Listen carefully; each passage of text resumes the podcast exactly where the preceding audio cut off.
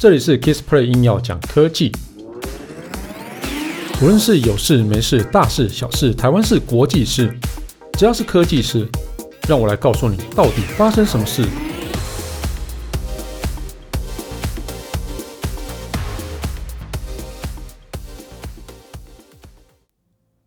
嗨，大家好，我是 Kissplay。如果你要传送讯息的时候，但是你又不想太早传送讯息，但是你要传送讯息的那一刻又没有时间传送讯息，这好像在绕口令。总之呢，哈，就是就是你要在一个定时呃固定的一个时间传送讯息，但是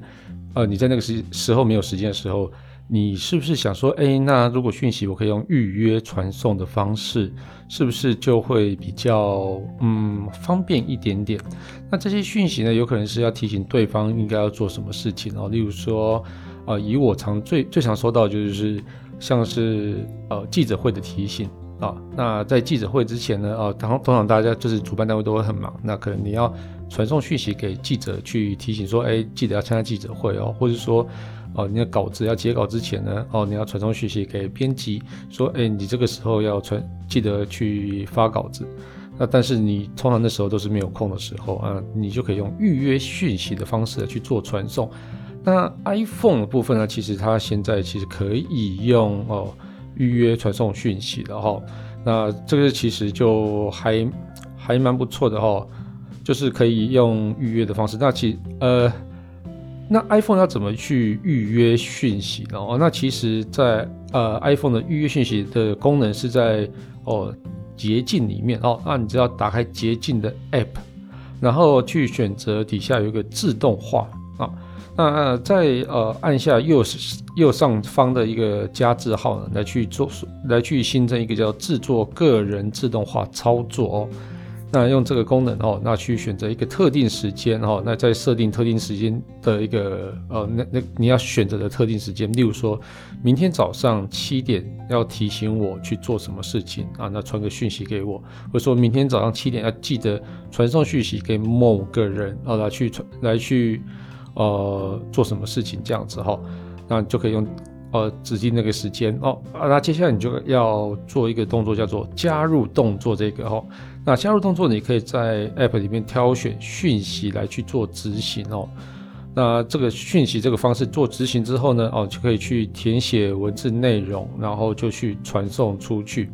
但是呢，呃，现在目前看起来哦，呃，你们大应该说大家最常用的 Nine Line 哦，那其实是无法是用这样的方式来传送的哦。虽然它是可以去选择，但是在 Line 里面它没有办法去填写文字内容这样子哦。好来，那等设定完成之后呢，这个讯息的文字内容呢，它就会在设定的时间啊，成功传送到对方的手机哦。那这个那上面其实就是没有办法哦，所以你还是得透过讯息来去使用。那呃，类似的东西，类似功能呢，其实像是 Gmail 哦，它其实也是可以去设定时间来去传送哦 email 这件事情哦，这个也是可以做到的。那另外，其实如果你需要提醒自己哦，啊，无论是在 iPhone 或是在那个呃 Android 手机上，我们都可以去用语音助理的方式。其实你只要去说哦，提醒我下午几点要做什么事情，那它其实就会帮你把那个哦你要执行的工作内容哦，去把它放在那个哦，就是定时，譬如说我下说呃下午五点我要录音。那我就说，诶，OK Google，我下午五点提醒我下午五点要录音，那它就会在五点的时候，然后会传送，呃，会提，呃，会有一个铃声，然后它炸出讯息来跟你说，呃，下午五点要准要去那个，哦，录音这样子哈。那这个其实就是非常方便的功能。那这些功能其实就有点像是闹钟的一个改良版啊。那以三星的手机来讲，其实它也有一些类似像这种自动化排程的功能哦。我觉得像那种它的里面的自动化排程功能，其实还蛮有趣的哦。例如说，你到它有几个功能，就是你到达某个地点之后呢，它就会去启动一些指令。那这些指令呢，哦，你可以去设定叫做哦，开启空气清新机，开启冷气啊，或者是说哦，连蓝牙呃去连接什么什么装置这样子哦。那这个地理位置的部分，那你可以设什么方圆一百公尺内、两百公尺内或者五百公尺内啊，只要进入这个区域之后，它就就自动执行。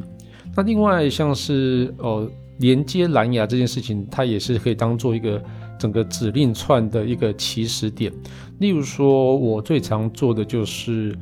呃，到我我开车的时候，通常都会开启几个东西哦，就是呃呃，就是 Google Map 嘛，然后 Spotify 哦，开启这两个。那我所以我在呃到车上的时候，那车上。启动之后，那手机就就会自动连接到我车上的蓝牙。那连接到蓝牙，同时呢，哦，它就会开始启动这个 Spotify，然后会启动那个 Google Map。那 Spotify 上，你还可以指定说，我我到车上的时候，我就要播放某一个歌单这样子哦。那所以一到车上去，你把蓝牙接上去之后，它就马上去启动哦。像这种呃，算是智慧化的功能啊，我觉得这个。在很多手机上越来越多了哦，那不止在 iPhone，不止在三星的手机哦，那其实大家都可以去再去搜寻一下，就是自动化排程这件事情。那想到我以前在大学的时候，嗯，我应该研究所大学的时候写程式，那我通常都会写一个东西叫做批次档。哦，那这个批次档呢？那它就是做什么事情呢？它就会跟你说，当什么事情执行完之后，接着你帮我执行什么事情，然后全部执行完之后呢，最后呢，你帮我把电脑关机。哦，那这个其实就有点像是批次档的感觉，所以我只要执行批次档之后呢。然后他就可以去帮你把一大串的东西全部执行完哦。那以前我为什么会这样做呢？就是因为我要跑很多的模拟城市，但是模拟城市这个很零散啊，就是说，而且你想要，你会想要说半夜的时候，它最好是半夜的时候执行，因为白天的时候可能我要用这台电脑做工作，所以半夜的时候呢，它就会执行这些事情。那执行完之后呢，它就自动帮你关机这样子哦，所以。你要再跑一些模拟资料的时候，在那个时候就可以去完成。那另外我也有写过一个，呃，以前啊，很久以前就当 Google Map 还没有那么厉害的时候，我就写了一个叫自动发 email 的一个程式。哦，那就是我可能在某个时间点呢，啊，用写一个写这个批次档，那就是自动去到某个时候呢，它就会把你整理出来的一个报表呢，自动发出去哦。哦，那因为我。